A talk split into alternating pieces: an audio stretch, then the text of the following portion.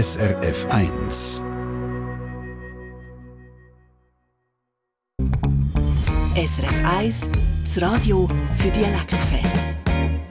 Das ist unsere wöchentliche Mundartstunde. Deine Mundart mit dem Mike Lamar und mit einer fast schon philosophischen Überlegung. Nämlich, können wir Menschen eigentlich nur das denken, also gedanklich fassen, was wir auch sagen können? Sprich, in Wort können fassen Oder anders formuliert, formt Sprache unsere Sicht auf die Welt und vielleicht sogar unsere Mentalität. Nehmen wir einen Mundartausdruck wie «gäbig». Hm? Typisch Schweizerdeutsch, das «gäbig» und gar nicht so einfach zum Stelgel und mit seinem vollen Bedeutungsumfang ins Hochdeutsche zu übersetzen. Aber können die Menschen in Deutschland die Bedeutung von «gäbig» trotzdem mit all seinen Nuancen erfassen oder sind sie diesbezüglich ein bisschen limitiert, weil sie «gäbig» eben anders beschreiben müssen? oder umschreiben. Darüber, wie Sprache unsere Mentalität und unser Denken beeinflusst, diskutieren der Markus Gasser und Nadja Zollinger von unserer Mundart-Redaktion und sie haben für die anspruchsvolle Frage einen renommierten Philosoph eingeladen. Heute gehen wir auf die Suche nach der Schweizer Seele und nach der Schweizer Mentalität. Die Frage ist, ist unser Schweizerdeutsch der Spiegel von unserem Wesen oder ist es eben gerade umgekehrt? Beeinflusst unsere Sprache unser Wesen? Das da ist doch typisch schweizerisch. Ich glaube, Berner hat der Konjunktiv erfunden. Ist ging so ein bisschen vielleicht möglicherweise eventuell. Das Bern ist ja nie geradeaus, oder? Fräulein dürfte ich, wenn so gut sein wenn es möglich wäre, wenn es nicht nichts aus mich eventuell ein Herrgöttli haben. Das ist niemand geringer als der Benz Friedli. Wir kennen ihn. Ob er oder seine Berner Kollegen wirklich den Konjunktiv erfunden haben, das müssen wir vielleicht noch schauen. Aber Markus, was ist denn für dich richtig typisch Schweizerdeutsch?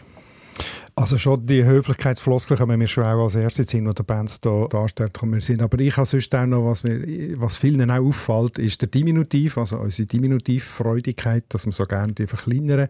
Ich nehme jetzt noch ein bisschen Müsli in diesem Schüssel und das Löffel nehme ich auch noch gerne und ein Kaffee dazu, ist eigentlich alles klein. Das gibt es in anderen Sprachen auch, aber die Frequenz scheint doch recht typisch sein für die Schweizer. Die Frage geht tief ins Philosophische hinein.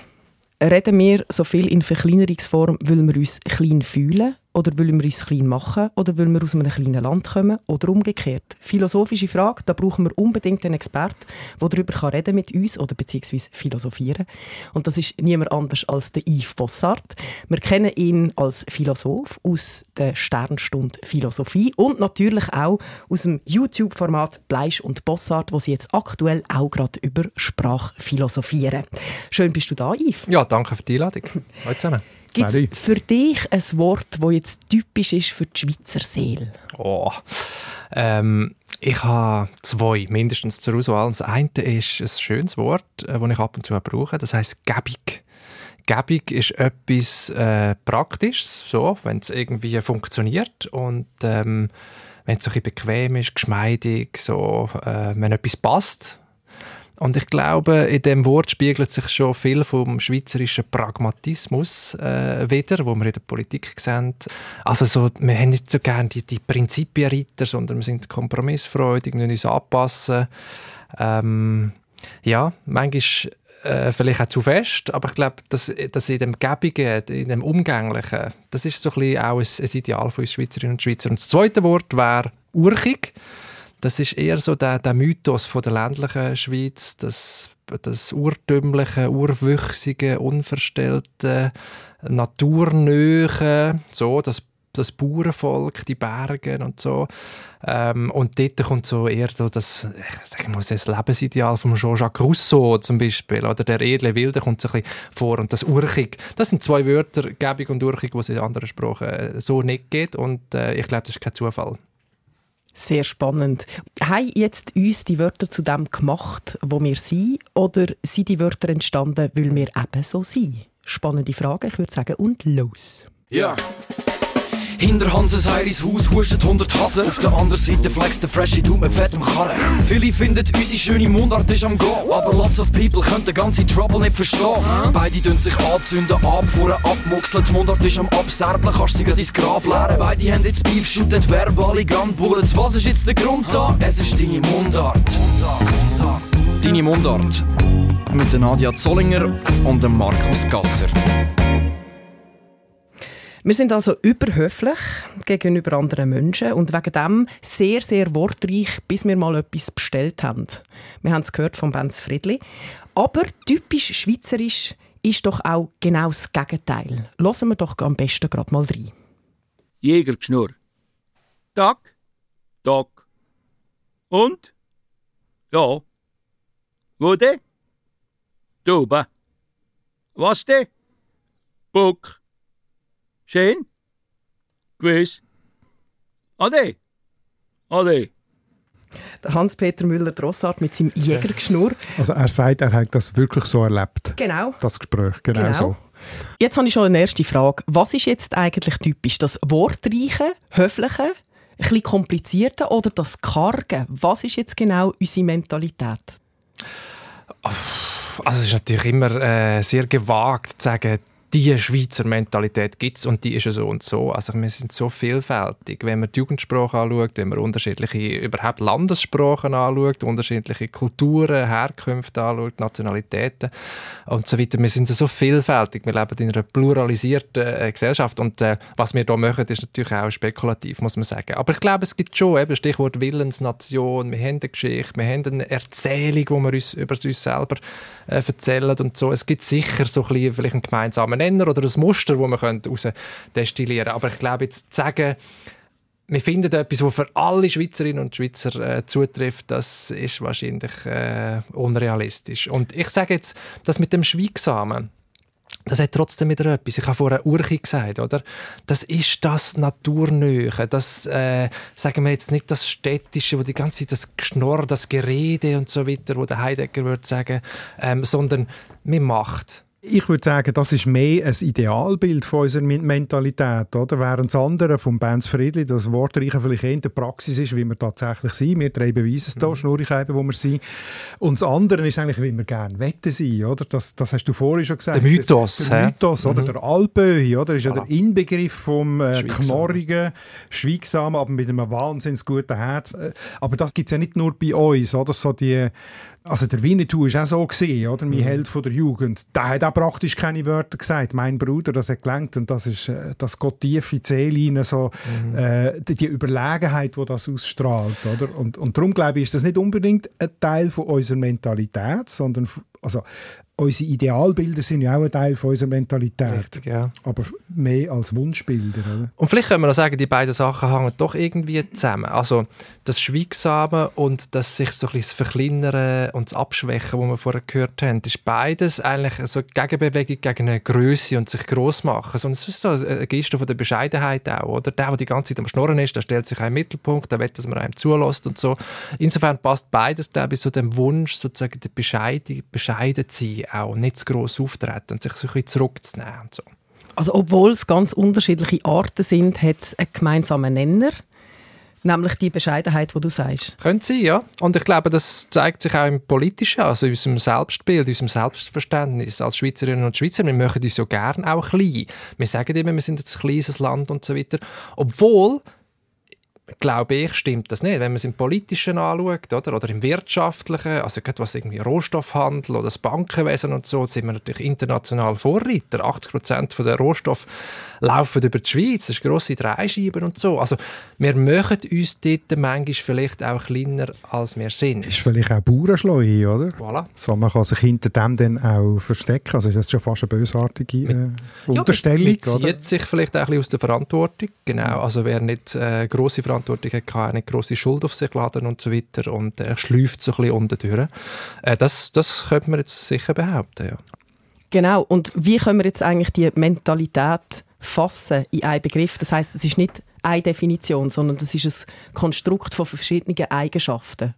Genau, ich würde sagen, also ich meine, im Dänischen gibt es ja den, den, Begriff hügelig oder hygge. Und äh, das ist sozusagen wie das Vorbild, oder? Dort hast du vermeintlich einen Begriff von ihres Lebensgefühl und Lebensideal. Das bedeutet so Gemütlichkeit und wohlig, warm und entspannt. So, das ist ihr Lebensziel so ein bisschen, oder? Und jetzt ist die Frage, wir haben nicht so einen Begriff, der genau passt auf diese Beschreibung. Wir müssen es ein bisschen umschreiben, wenn ich das jetzt gemacht habe, oder? Aber es ist die Frage, gibt es irgendwie einen schweizerdeutschen Begriff, der unser Wesen oder unsere Sehnsucht ähm, am besten auf den Punkt bringt? Markus, hast du gerade so ein Wort? nein, nein, ich glaube, es, du hast ja schon Gebung und Urchig, es gibt ja vielleicht schon so Wörter, oder? Aber ich glaube, wir haben ja schon Stichwörter geliefert, die vielleicht über die einzelnen Wörter rausgehen. Eben so das mit der Höflichkeit oder mit dem Diminutiv, oder? Dass wir das vielleicht jetzt mal ein bisschen besprechen. Ja, das ist auch etwas vom häufigsten, was gekommen ist. Wir haben ja unsere Community gefragt und haben einen Facebook-Post gemacht und einen Artikel geschrieben und die häufigsten Kommentare sind wirklich um die Höflichkeit gegangen. Der Andreas Ecker schreibt zum Beispiel, am meisten Schweizer Mentalität sehe ich doch in Sätzen wie «Excuse». Ich will ja nicht stören, aber mir nomen noch zwei Wasser, wenn es nicht nichts ausmiech. Und er fragt sich dann, ob das Anliegen auch sonst noch irgendwo so formuliert wird. Das wird das? das wird's. Also ich meine, das ist ja ein Thema, wo wir äh, schon sehr stark in der Episode hatten, wo es um den Unterschied zwischen Deutschland und Schweiz geht. Oder? Das ist ja ganz offensichtlich ein Mentalitätsunterschied. Äh, die Direktheit, die die Deutschen haben, immer das Beispiel, ich kriege ein Bier, gegenüber das, was wir von Bands gehört haben, könntet ihr vielleicht bitte so gut sein, mir Bands Stangen zu bringen und so weiter. Oder? Zum es übertrieben sagen. Und, das Herrgöttli. Das Herrgöttli ist es dort gewesen, ganz genau. Und die, die schweizerische Höflichkeit wird in diesen vielen Kommentaren Kommentar meistens als eben ähm, positiv gelobt, oder? So soll man doch sein unter Menschen, höflich. Und Auch ein Idealbild. Und das andere ist eben unhöflich, oder? Der eine Punkt ist, dass das ein Missverständnis ist, oder? Nur weil die so viel direkter sind, sind sie nicht unhöflich untereinander für sich, aber sie wirken für uns so. Also das wäre dann eben genau der Mentalitätsunterschied. Und der andere Punkt, den ich sagen will, ist, wenn wir mit Frankreich vergleichen, sieht es ganz anders aus. Ich bin ein bisschen recherchieren, weil das ist ja berühmt, denen ihre Floskelhaftigkeit ähm, «Si cela ne vous occasionne aucun désagrément». Das? Entspr das entspricht ganz genau, wenn es ihnen nicht ausmacht, oder? Aber es ist mhm. noch umständlicher gesagt, oder? Und das ist vielleicht sogar ein Grund, warum wir die vielen Höflichkeiten haben, weil wir die vielleicht aus Frankreich übernommen haben, aus dem Französischen. Wir haben ja jahrhundertelang sehr enge Verbindungen gehabt, Zöldner, die dort aus Frankreich waren, die Adligen mit den Patriziern, die sehr starke Verbindungen hatten. Also vielleicht haben wir die Höflichkeit aus Frankreich übernommen Dort, zu dem gäbe es dann keinen Mentalitätsunterschied, aber zum nördlichen Deutschland gäbe es dann einen Mentalitätsunterschied. Also die Formulierung, weil die Interpretation ist ja ein anderes Ich rede nur von der sprachlichen Ebene, genau. Mhm. Ja, das ist sehr interessant mit dem, mit dem Französisch. Auch «s'il vous plaît» ist ja auch so etwas, oder «s'excuse», was wir auch noch sagen, genau, was wir übernommen haben sogar. Mhm. Und ich finde schon die Unterscheidung wichtig, die du gemacht hast, oder ist es äh, ein Mentalitätsunterschied oder ist es nur eine, eine Konvention? Redet die einfach ein bisschen anders, aber es kommt jetzt nicht ein anderes Wesen, eine Unhöflichkeit oder so zum Ausdruck. Und ich glaube, das ist so schwierig für uns. Ich habe drei, vier Jahre in Deutschland gelebt und äh, am Anfang wirklich mich müssen an das gewöhnen dass ich nicht rückschließe, dass die jetzt ruppig sind oder mhm. so in Berlin oben. Und, äh, aber ich glaube, es hat auch viele Vorteile. Also ich schätze das natürlich auch, höflich sein, aber bei uns Schweizerinnen und Schweizer hat es ja manchmal auch eine Schattenseite, dass wir gewisse Sachen dann nicht sagen, dass wir sie hinterdurch sagen. So. Meine Großmutter hat immer gesagt, ja, der habe ich es schon gesagt, sie hat es zwar nicht gehört, aber voilà, das ist halt das, oder? In Keller aber lachen sozusagen, genau. oder? dass es niemand merkt. genau. Und äh, ich habe das dann auch schätzen gelernt, die direkte Art, Sachen auch auf, ah ja, auf den Tisch zu legen und, und anzusprechen, so Probleme oder äh, ungemütliche Sachen, wo man nicht zufrieden ist. Ich habe noch eine weitere spannende These, die René uns auf Facebook geschrieben hat, und zwar, ich denke, dass die verschiedenen Sprachen und deren Kulturen uns zur Rücksichtsnahme erzogen. Deshalb sind wir als Vermittler in Länderstreits so gefragt. Was sagen Sie dazu dieser steilen These? Ich würde spontan sagen, der mit der Vermittlung hat mit der Neutralität zu tun. Also sehr eine politische, also mentale, die letzten 150 Jahre, seit sich die Schweiz aus der internationalen aktiven Politik wirklich total zurückgezogen hat, ist das halt ein Ort, wo am ehesten sich eignet. Und das mit den verschiedenen Kulturen und Sprachen? Ja, das finde ich schon interessant. Also ich glaube auch, wir können schneller, flexibler andere Dialekte verstehen und Sprachen verstehen. Wir sind wie geübter. Wir sind nicht so, wir sind mit Pluralität aufgewachsen, mit, mit Vielfalt. Ich glaube, das macht schon etwas aus und auch das Vermitteln. Das ist die politische Kultur, die Konsensfindung, wenn man unterschiedliche Parteien in einer Regierung hat und so weiter. Und ähm, ja, das ist, das ist vielleicht nicht Mentalität, aber es ist eine politische Kultur, wo wir lernen vielleicht auch miteinander zu reden und andere anzulassen und versuchen zusammen eine Lösung zu finden und in kleinen Schritten weiterzugehen. Äh, die Schönheit vom Kompromiss, kann man sagen. Das ja. stimmt. Jetzt gehen wir zum zweiten grossen Thema, gell? die Verkleinerungsformen. Zuerst möchte ich mal wissen, ist das wirklich so? Hast du sie alle zählt, Markus? Haben wir wirklich so viel mehr als jetzt zum Beispiel die Deutschen? Ein bisschen. Nein, ich habe sie natürlich nicht selber zählt, aber es gibt solche, die so Sachen tatsächlich äh, auszählen und es gibt tatsächlich ein Nord-Süd-Gefälle bei der, bei der Benutzung von Diminutiv, also wie häufig das da vorkommt und das ist im Norden extrem viel weniger häufig, als es im Süden vom deutschen Sprachraum ist. Also nicht nur in der, in der Deutschschweiz, sondern im ganzen Süden, also auch Bayerisch und Schwäbisch haben sehr viele Diminutivformen, ähm, aber im Norden, je weiter nördlich, desto weniger. Das ist also. Also man braucht mehr oder man hat mehr verschiedene? Beides. Man hat andere Formen auch. Also wir haben ja das Li und die Bayern haben das Erl und die Schwaben haben das Le und im Norden ist mehr das Chen, Manneken oder Männchen oder so. Äh, also die Formen sind verschieden, aber auch die Anwendung ist sehr verschieden. Und es gibt auch Gründe, warum das so ist. Das ist vielleicht noch spannend, weil das Germanische hat ursprünglich keine Diminutiv gehabt, keine Verkleinerungsformen, soweit man das kann kann. Das Schwedische hat offenbar heute immer noch keine so, äh, jetzt, äh, morphologische Formen, also dass man ein «li» anhängt und dann ist es klein. Oder? Und vermutlich ist es ähnlich wie vorhin bei der Höflichkeit, dass im Süden der Kontakt zu der romanischen Sprache, wo ja schon sehr, sehr lang, sehr stark ist, habe ich ja vorhin schon gesagt, äh, viel grösser war und in der romanischen Sprache gibt es die Diminutivformen, seit, seit man sie beobachten kann. Ähm, und dass das auch eine, möglicherweise eine Art eine Übernahme ist von der romanischen Sprache ins Deutsche und darum haben wir viel mehr von denen. Und was sagt das jetzt über unsere Seele? Das ist die Frage, ob es überhaupt etwas sagt. Oder? Also, wenn es jetzt aus dem Romanischen kommt und wenn man in Schweden das zwar nicht hat, sozusagen der Anhängsel, das Li, aber man kann es gleich sagen, ich hätte gerne einen kleinen Sack und wir sagen, ich hätte gerne ein Säckchen was ist jetzt da der Unterschied, oder?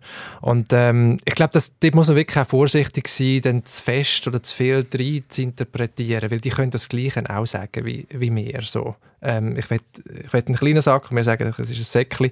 Ich glaub, wir können auch ein kleines Säckchen sagen. Ja, voilà. Aber ich muss vielleicht gleich noch, vielleicht noch ein bisschen ausführlicher machen. Dass, ja. äh, da kommen wir nachher noch dazu, so ein bisschen Spruch und denken, was, was bedeutet das. Aber es ist schon wahnsinnig viele Funktionen, die wir können mit dem Diminutiv abdecken können, wo man dann überlegen müssen, ja, jede Sprache kann alles machen, aber dass, es, dass wir in diesem Diminutiv so viel reinlegen. Also einerseits können wir etwas klein machen, das können wirklich alle, oder? Ein kleiner Sack ist gleich wie ein Säckchen. Mhm. Aber man kann dann auch Zärtlichkeit reinlegen. Zum Beispiel?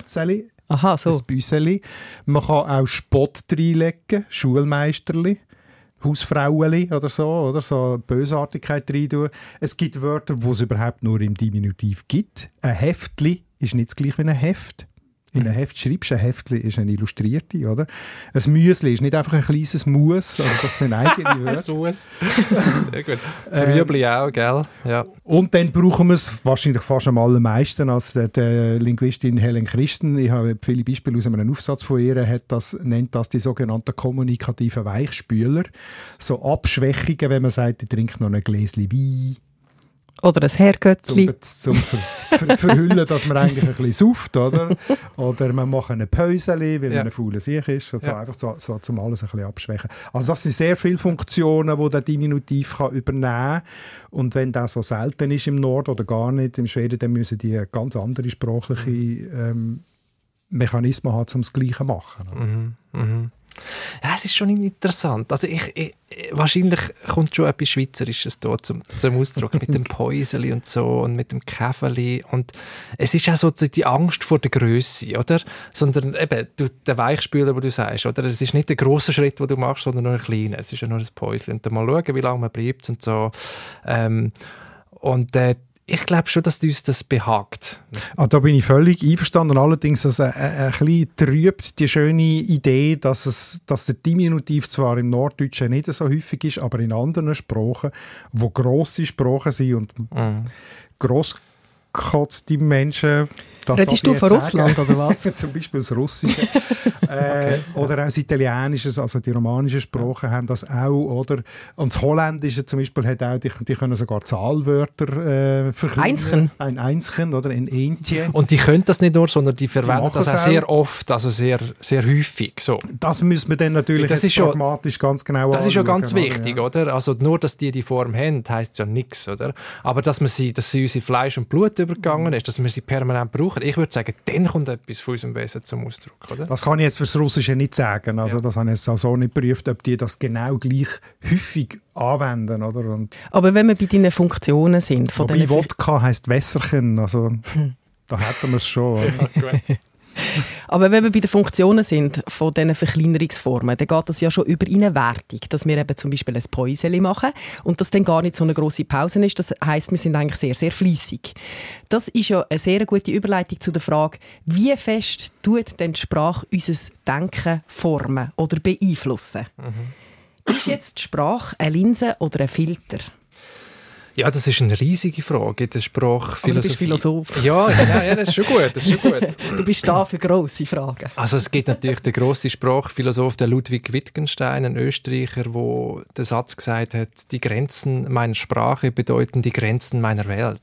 Was bedeutet das? Das bedeutet, also man stellt sich also vor, es ist wie so ein Gefängnis, hast du vorher gesagt, mhm. Markus, oder? Also unsere Gedanken können wir nur in Sprache fassen äh, und jeder Zugriff zur Welt ist ein gedanklicher und durch das auch ein sprachlicher. Also ist wie sozusagen, wir haben wie eine Brille an. Und wir können nur durch die Brille in die Welt schauen und das ist eine sprachliche Brille. Und je nach je nach Farbe von dieser Brille sehen wir die Welt mal rosa, also jetzt im, im Deutschen oder vielleicht im Japanischen sehen wir sie dann hellblau und so weiter. Oder wir können es auch vergleichen mit einem Netz, wo vielleicht ein Fischer äh, draussen auf dem Meer auswirft und die Maschen von dem Netz haben eine gewisse Größe und je nachdem, wie groß die sind, fängt er halt nur Fisch von dieser Größe und alle anderen, die kleiner sind, äh, entschlüpfen dem durch die Masche. Das ist so ein das Bild dahinter, sage ich jetzt mal, wenn man sagt, die Grenzen meiner Sprache bedeuten die Grenzen meiner Welt, oder? Und ähm, ob das aber so stimmt, das ist sehr, sehr äh, umstritten.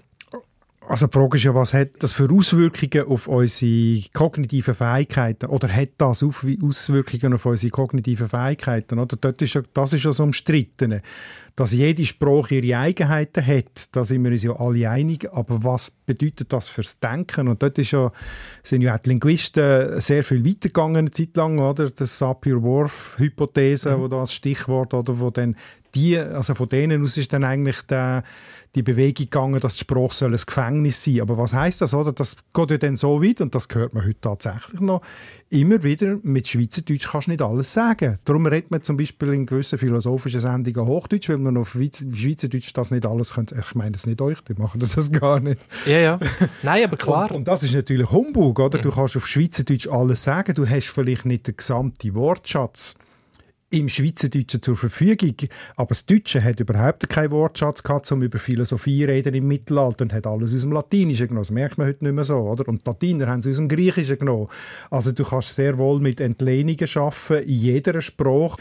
Oder eine andere Hypothese ist schon immer gesehen, dass ähm, das ist auch gesehen, ein Missverständnis äh, vom, vom äh, Benjamin Worf, wo Hopi-Sprache untersucht hat und gemerkt, die haben keine Zeitformen mhm. grammatikalisch. Also haben sie ein völlig anderes Zeitverständnis, Vergangenheit, Zukunft. Das ist bei denen völlig anders strukturiert und so. Und das ist natürlich Humbug, oder? Also erstens hat er sich geirrt, die haben sehr wohl Zeitformen, weiß man heute. Und zweitens, Schweizerdeutsch hat ja auch kein Futurum, keine grammatische Zukunftsform. Und wegen dem können wir trotzdem in jeder beliebigen Art und Weise über die Zukunft denken und reden. Ich glaube, das ist ganz wichtig. Die Schweizer haben auch kein Präteritum, gell? Nein, auch nicht. Genau, wir, haben wir, nicht. wir haben nur das Perfekt. Ja.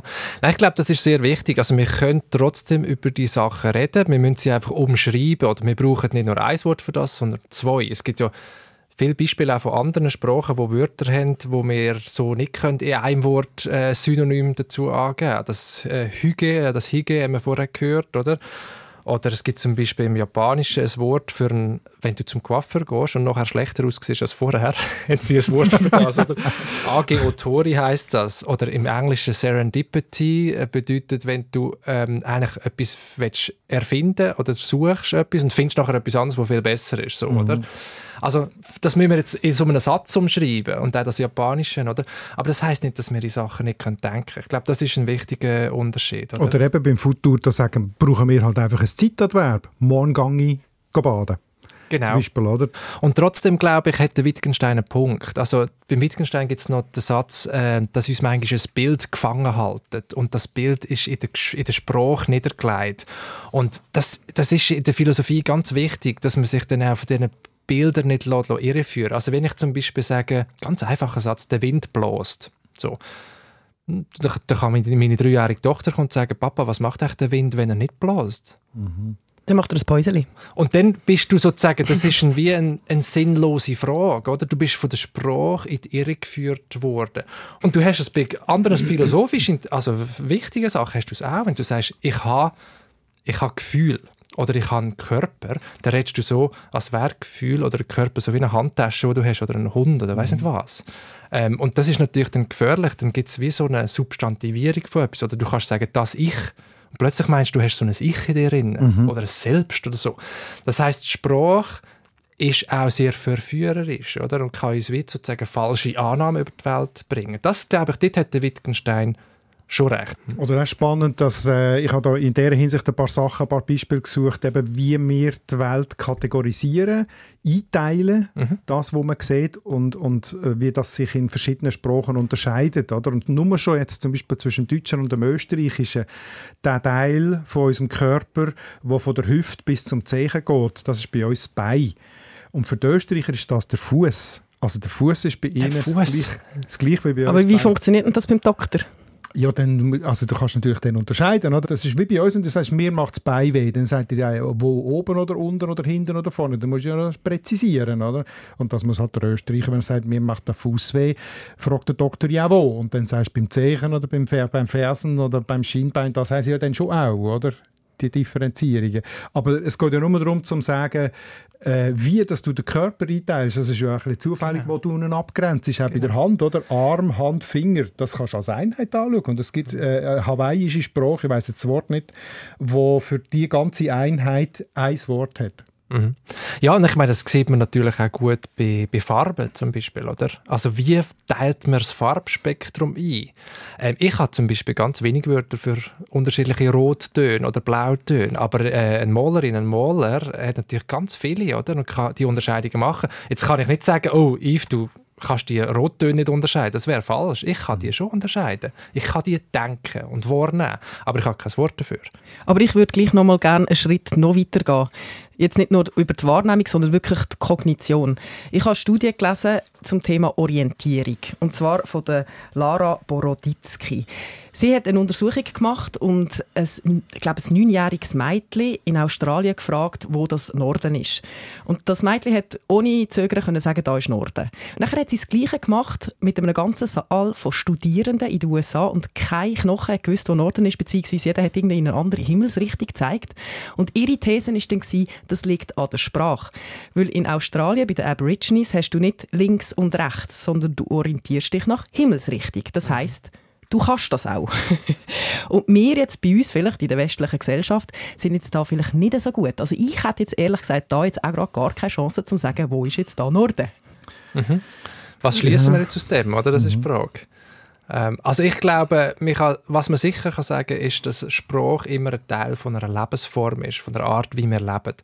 Und wenn jetzt äh, das Mädchen ganz anders lebt, mehr verrissen ist, mehr sich an die Sterne oder an der Sonne orientiert, äh, dann zeigt sich das auch in der Art, wie sie die Sprache braucht. Oder? Ähm, und mehr, wo das gar nicht können, weil wir die- die ganze Zeit im Büro sitzen oder daheim sitzen und gar nicht mehr wissen, wo eigentlich Norden und Süden ist, uns nützt das in dem Sinn nichts. Oder uns nützt es, wenn wir auf die Landkarte schauen, dann können wir sagen, das ist Norden und, und das ist eher im Süden. Ich habe das auch gelesen, äh, Nadia, der, der Guy Deutscher, ein wunderbares Buch im Spiegel der Sprache, warum die Welt in anderen Sprachen anders aussieht, hat er die Aborigine-Sache auch ähm, sehr genau auseinandergenommen.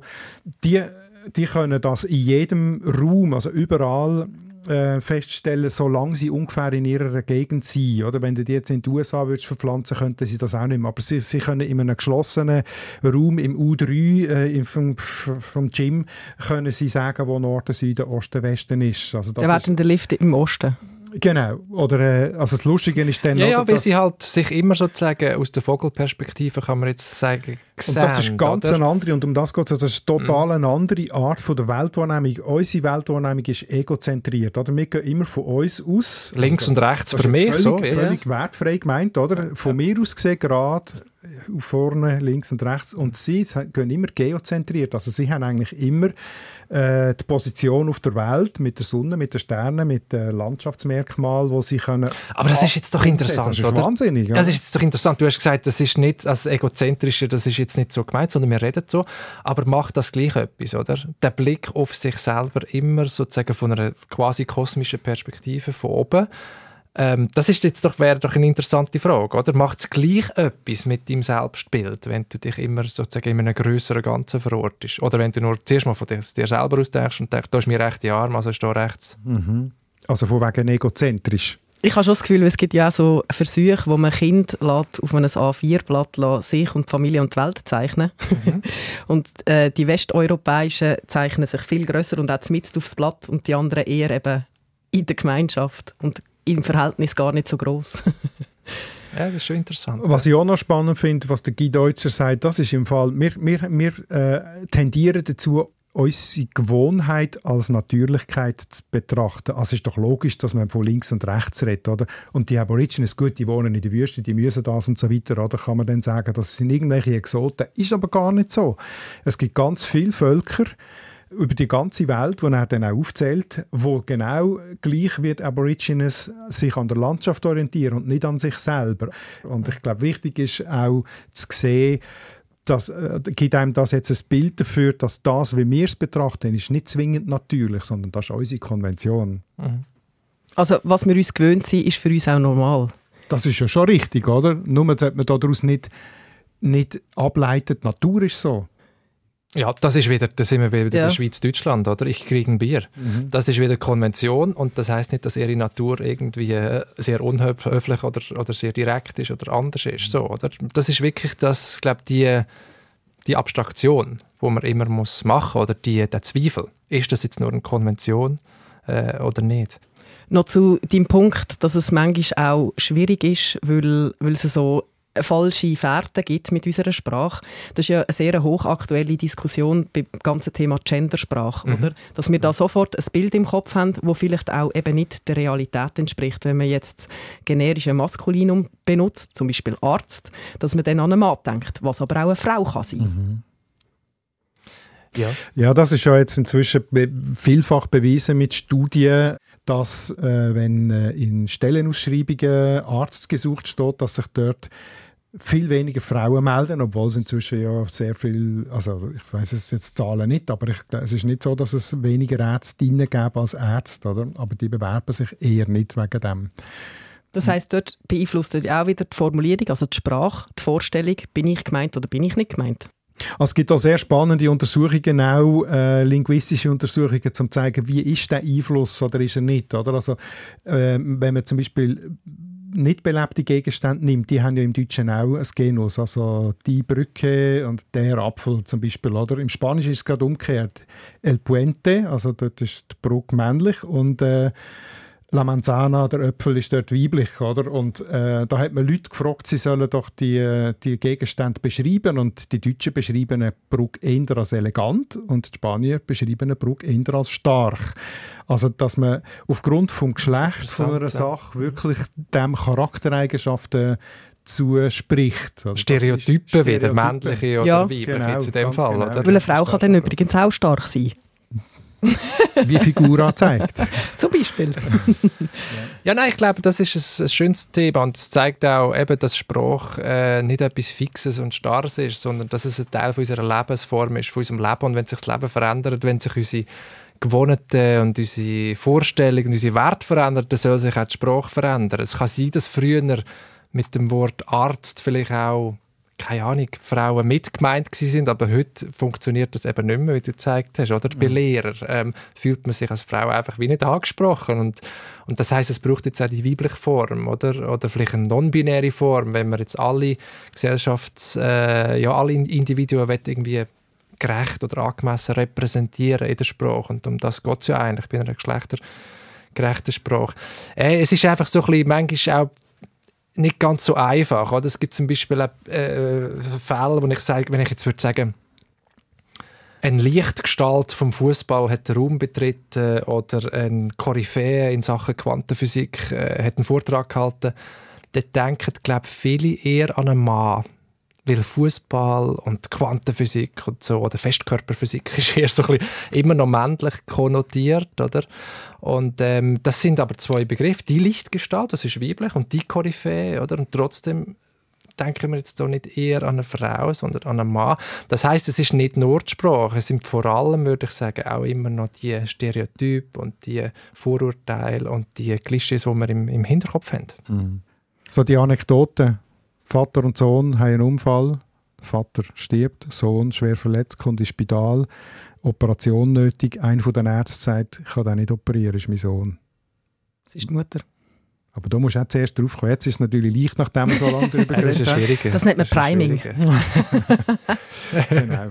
Aber einfach als Beispiel, wie unsere Vorstellung prägt ist. Oder? Also beim ersten Mal bin ich nicht sofort drauf gekommen, dass das Mutter ist. Unmöglich, oder? Dass ja. der dort, ja. Mhm.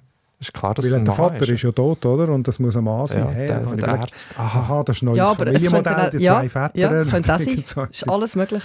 Stimmt, an das denkst du wahrscheinlich sogar zuerst. Ja. ja, das ist Wahnsinn. Mhm.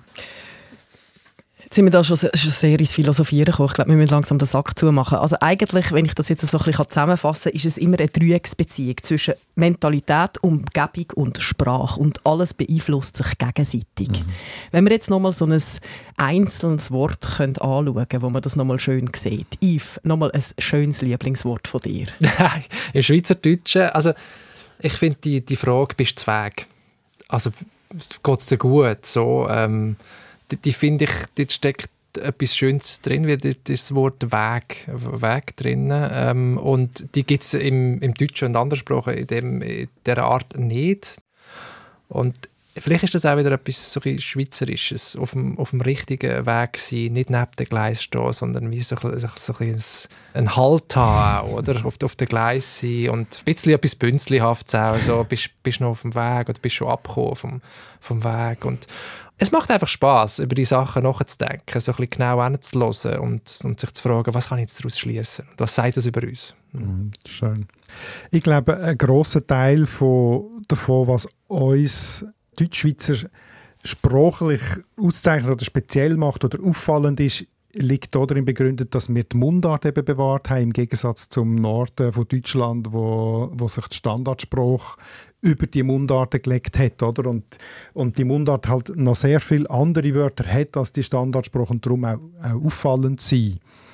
Miss, ich bin ja immer schwierig mit Lieblingswörtern, aber ich finde so etwas wie vorzunehmen, finde ich auch etwas wahnsinnig Oh Schönes. ja, nimm es doch vorzu. So. Nimm es vorzu, ja. oder? Das hat Rollende etwas, Planung. Äh, ja, das hat auch etwas, was du so ganz am modern sagen, gesagt ja. hast, mit, der, äh, mit dem Pragmatismus Richtig. und so und mit der Gelassenheit äh, der Sachen. Ja, wir nehmen es vorzu. Ja, schon auch, nur nicht gesprengt, ja. ganz gemütlich. Das heisst, doch in unserer Sprache zeigt sich auch ein bisschen weit unser Charakter. Man kann vielleicht nicht sofort auf Zähl schließen, aber vielleicht ein bisschen schon. Und darum machen wir das auch wieder, und zwar mit unserer beliebten Serie, nämlich dem Dialektratis.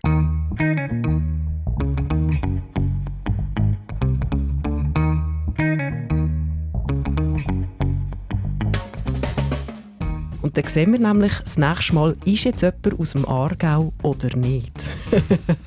und was sagt das aus? Nein, schreibt uns unbedingt, wenn ihr jetzt selber aus dem Kanton Aargau kommt, was macht für dich dein Dialekt aus? Oder wenn du nicht von dort kommst, was hast du das Gefühl, ist jetzt typisch für eine Person, die irgendwo aus dem Kanton Aargau kommt? Weisse Socken. Ah, Entschuldigung, ich bin nicht mehr gefragt. Doch, absolut, ist einfach nicht sprachlich. Aber kann man auch bringen, ja, ist klar. Vielleicht löst das auch etwas aus, gell, sprachlich? Weisse Socken. Unbedingt, man weiß es noch nicht. Schreibt es uns auf mundart.srf.ch. Das freut uns nämlich sehr. Und als Ergänzung, die nächste Folge ist in drei Wochen und das wird ab jetzt immer so sein. Wir, bis auf Weiteres. Bis auf Weiteres so sein, genau. Wir äh, schalten von zwei Wochen auf einen drei Wochen Rhythmus um sagen wir es so, aus Überlastungsgründen, der Erfolg überrollt uns ein bisschen. Ähm, es sind doch grosse Themen, die ich immer muss vorbereiten muss. Du, Nadia, musst immer sehr viel äh, Community Management Nicht also, müssen, dürfen. Also, dürfen. Das ist wunderbar, oder? Also, aber es ist, die Arbeit häuft sich so, dass wir, glaube ich, ein bisschen mehr Luft brauchen. Aber wir Hoffe, wollen auch weiterhin genau gleich viel Liebe reinstecken und darum wollen wir uns die Zeit auch nehmen und darum künftig einfach aller guten Dinge sind drei, alle drei Wochen, voilà, sind wir da. So ist das. Und bis dann würden wir sagen, ciao zusammen. Tschüss. Tschüss zusammen, danke. Deine Mundart. Alle Folgen auf srf.ch audio. Unsere Mundart-Sendung heute als lockeres philosophisches Gespräch mit der Nadja Zollinger, äh, Markus Gasser und ihrem Gast, ähm, Philosoph Yves Bosshardt. Können Sie nachlesen unter srf.ch-audio unter Deine Mundart, so heisst der Podcast. Ja, und weiter geht's in dieser Stunde mit Erklärungen zu den Familiennamen Can, Chans und Chanen, wo vielleicht all den gleichen Ursprung haben. Gerade nach der Stiller Has mit Hälfte und zuerst der guten alten Rumpelstilz. Na, dies na.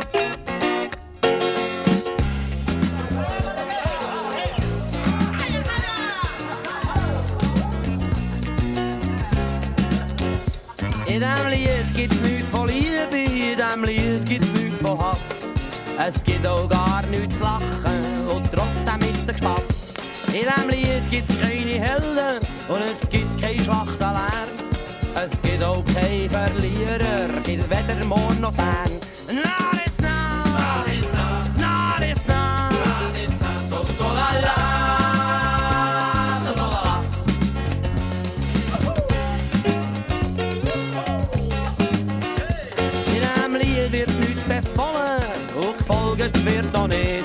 In diesem Lied da ist nichts gestohlen und gepumpt ist auch nicht.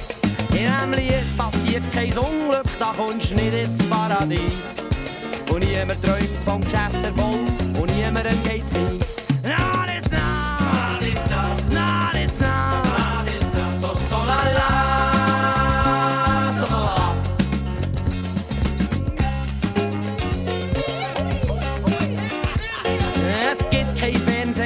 Lied, kein Flipperautomat. Sowieso kein Supermarkt, kein Palmenseifenbad. In diesem Lied da gibt's kein Spitzensport, das Lied das braucht kein Schnuff. Das Lied ist noch nicht fertig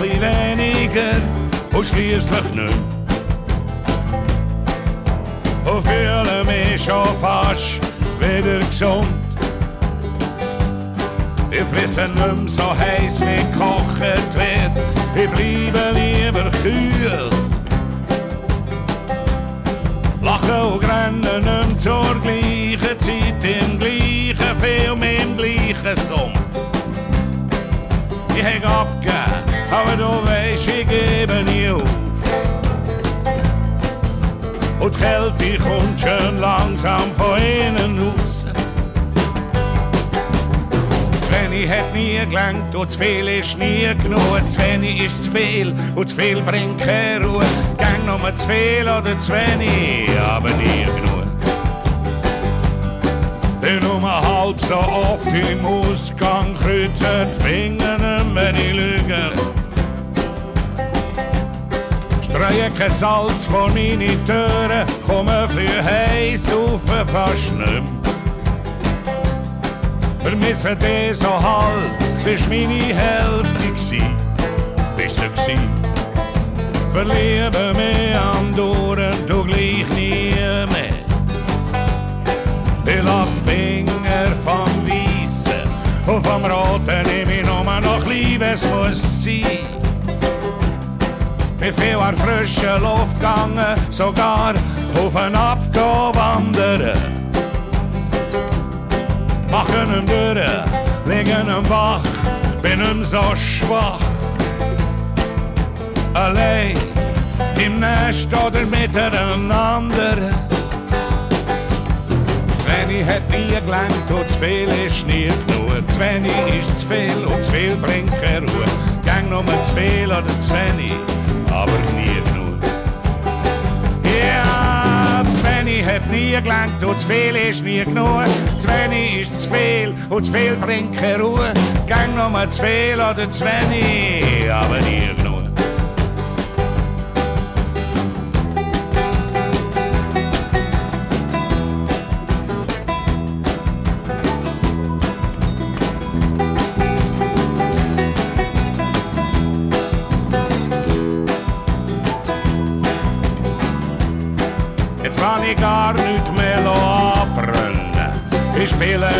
Nicht mehr so mit dem Feuer, weil ich weiss.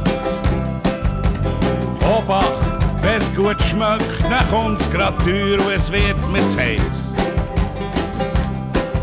Und der Weg ins nächste Unglück ist nicht weit. Nur mal halb so lang wie zu dir zurück.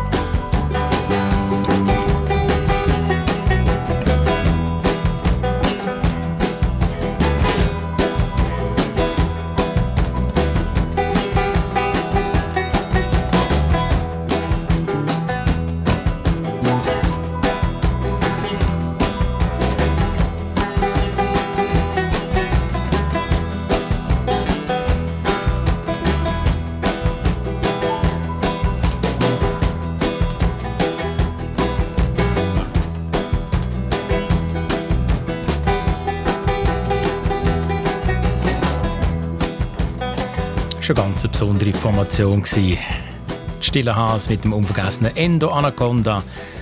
Da auf SRF 1. Deine Mundart im Untertitel Schnabelweid. Jeden Donnerstagabend bei uns vom 8. bis zum 9. Und jetzt haben wir es vom berühmtesten Henker von der Schweiz. Der hat Chanz geheissen. Zugegeben, der Chanz war nicht wirklich Henker, sondern ein Berner Kriminalpolizist. Er wird aber von seinem Vorgesetzten Bärlach quasi als Henker und Vollstrecker missbraucht im Dürrematt-Roman «Der Richter und sein Henker». Und der Name Chanz um den geht es jetzt in unserer Erklärungsrubrik von Familiennamen. Aber nicht nur um Chance, sondern auch um Chan und Chanen. Nicht weniger als acht Hörerinnen und Hörer haben uns geschrieben, nämlich Marion Chan, Elsbeth Müller-Chan, Anja Chanen, der Markus Chanz, Marcel Chanz, die Marianne Hottiger Chanz, die Rita Bürki Chanz und Franziska Wüttrich Chanz. Über die drei Nachnamen Chan, Chanen und Chanz hat unser Mundartredakteur André Perler mit dem Martin Graf vom Schweizerischen Idiotikon geredet. Ja, Martin, wenn wir auch ein paar Namen zusammennehmen, für zu erklären, dann haben die Namen eine Gemeinsamkeit. Unsere heutigen drei Namen, Can, Canne und Chanz, haben den ersten Can gemeinsam. Was steckt in diesem Can? Es ist der französische Rufname Jean in einer etwas rustikalen Einschweizerung. Der Laut J am Anfang, also das ist, dem sagt man ein stimmhafter postalveolarer Frikativ, mhm. der ist im schweizerdeutschen Lautsystem nicht so gut möglich und man hat ihn darum früher gerne mit einem stimmlosen Tsch imitiert. Und gerade eben bei deutsch-schweizer Familiennamen mit einem französischen bzw. franco-provenzalischen Hintergrund äh, hat man halt dann so Namen wie Jacquelar zu Jacquelar eingeschweizert oder aus Chapat ist Chapet geworden und aus Jean eben Can. Und Jean ist die französische Entsprechung vom deutschen Hans bzw. Johannes, oder? Ja, genau. Der biblische Name Johannes, das ist die latinische Form, aber ursprünglich kommt der Name aus dem Hebräischen, wo noch so viel bedeutet wie der Herr ist gnädig. Im Spätmittelalter ist Johannes der häufigste nicht germanische männliche Rufname und wahrscheinlich ist es sogar der häufigste Rufname überhaupt gewesen, so es eigentlich gar kein Wunder ist, dass Johannes auch in den Familiennamen so reichhaltig vertreten ist. Unter den Familiennamen, wo auf einen männlichen Rufnamen zurückgehen, nimmt Johannes darum einen absoluten Spitzenplatz ein, jedenfalls in den meisten europäischen Sprachen. Der Grund dafür sind natürlich die beiden prägenden Johannes-Figuren in der Bibel, also der Johannes der Täufer und der Apostel Johannes, später dann aber auch mehrere Heilige und Päpste mit dem Namen Johannes. Also der biblische Name Johannes in der französischen Form Jean steckt in den Familiennamen Can, Canne und Chanz. Was siehst du denn zum Vorschlag von Markus Chanz, der es geschrieben hat, der Name Chanz käme von einer Schanze, also von einer Befestigungsanlage? Das ist eine klassische Volksetymologie bzw. Sekundärmotivation, wie man dem in der Fachsprache sagt. Der Markus Chanz schreibt auch, dass das Wappen von der Chanz eben gerade so eine Befestigungsanlage zeige. Aber solche Wappen, die sind meistens erst viele hundert Jahre nach der Entstehung der Familiennamen erst gezeichnet worden und für die Etymologie sind sie in aller Regel wenig hilfreich. Aber das Z am Schluss vom Namen Chanz, das musst du jetzt schon noch erklären, Martin. Ja, sehr wahrscheinlich ist es genau die gleiche Z-Endung, wie man sie auch bei Kurz- und Koseformen sehr häufig äh, beobachten kann, wie zum Beispiel bei Heinz aus Heinrich, Fritz aus Friedrich oder Kuhns aus Kuhnrad. Ursprünglich ähm, kommt die Namenbildung aus der germanischen Namenbildung, aber man hätte dann auch können fremdsprachige Namen mit dem Z bestücken, wie zum Beispiel bei Balz, wo aus Balthasar kommt, Matz aus Matthias, Benz aus Benedikt oder eben Chanz aus Jean. Und von wo kommt das N in der Namenvariante Channen? Das ist eine sogenannte schwache Genitivendung, um die familiäre Zugehörigkeit bei einem Patronym, also bei einem Vaternamen, auszudrücken. Also des Jannen eigentlich, das heißt des Jannen Kind. Äh, das Namenmerkmal, das gibt es dutzendfach oder sogar hundertfach, vor allem in Namen aus dem Raum Berner Oberland und Wallis. Da kennt man ja so Namen wie Tönen, Annen, Ruppen, Julen, Karlen und so weiter. Und nicht nur Gianne ist ein Berner Name, sondern auch Chanz und Can. Oder ich kenne sie aus dem Kanton Bern. Ja, also die Eindeutschung von französischen Namen, die äh, sehen wir halt besonders häufig an den deutsch-französischen Sprachgrenzen in der Westschweiz. Und wie du sagst, eben die, die Familiennamen Can, Cannen und Chans, die sind vorwiegend bernisch. Nur Can ist auch noch alt eingesessen im Raum Solothurn, Basel-Land, also eigentlich auch nicht so weit weg von der Sprachgrenze. Sapperlipopet. Die Familiennamen Can, Channen und Chans gehen also laut Martin Graf vom Idiotikon all auf den französischen Vornamen Jean zurück. Tsch am Anfang statt J, weil wir Mühe haben offenbar mit dem äh, stimmhaften postalveolaren Frikativ. Ja, wir sind fast am Ende von unserer Mundartstunde. Heute mit der Redaktion von Markus Gasser, der Nadja Zollinger und dem André Perler. Nächste Woche gehen wir in unseren Mundart-Sendungen, also auch in der täglichen Mundart-Rubrik, am 20.10 voraus, übers Land und durch die Wälder, und zwar mit Flurnamen, die zum Teil mehrere Jahrhunderte alt sind und wo häufig spannende Bedeutungen haben. Und an dieser Stelle ist dann in der Woche unser Mundart-Redakteur Christian Schmutz live zu Gast mit Antworten auf Fragen von unseren Hörerinnen und Hörern. Deine Mundart. Alles zu der schönsten Sprache der Welt auf srf1.ch. Nach den Nachrichten der Nachtclub «Eins im Team» mit Nadja Zollinger und dem Ralf Wicki und dem Thema «Zum Glück» habe ich mich getrennt. Am Mikrofon verabschiedet sich der Mike Lamar.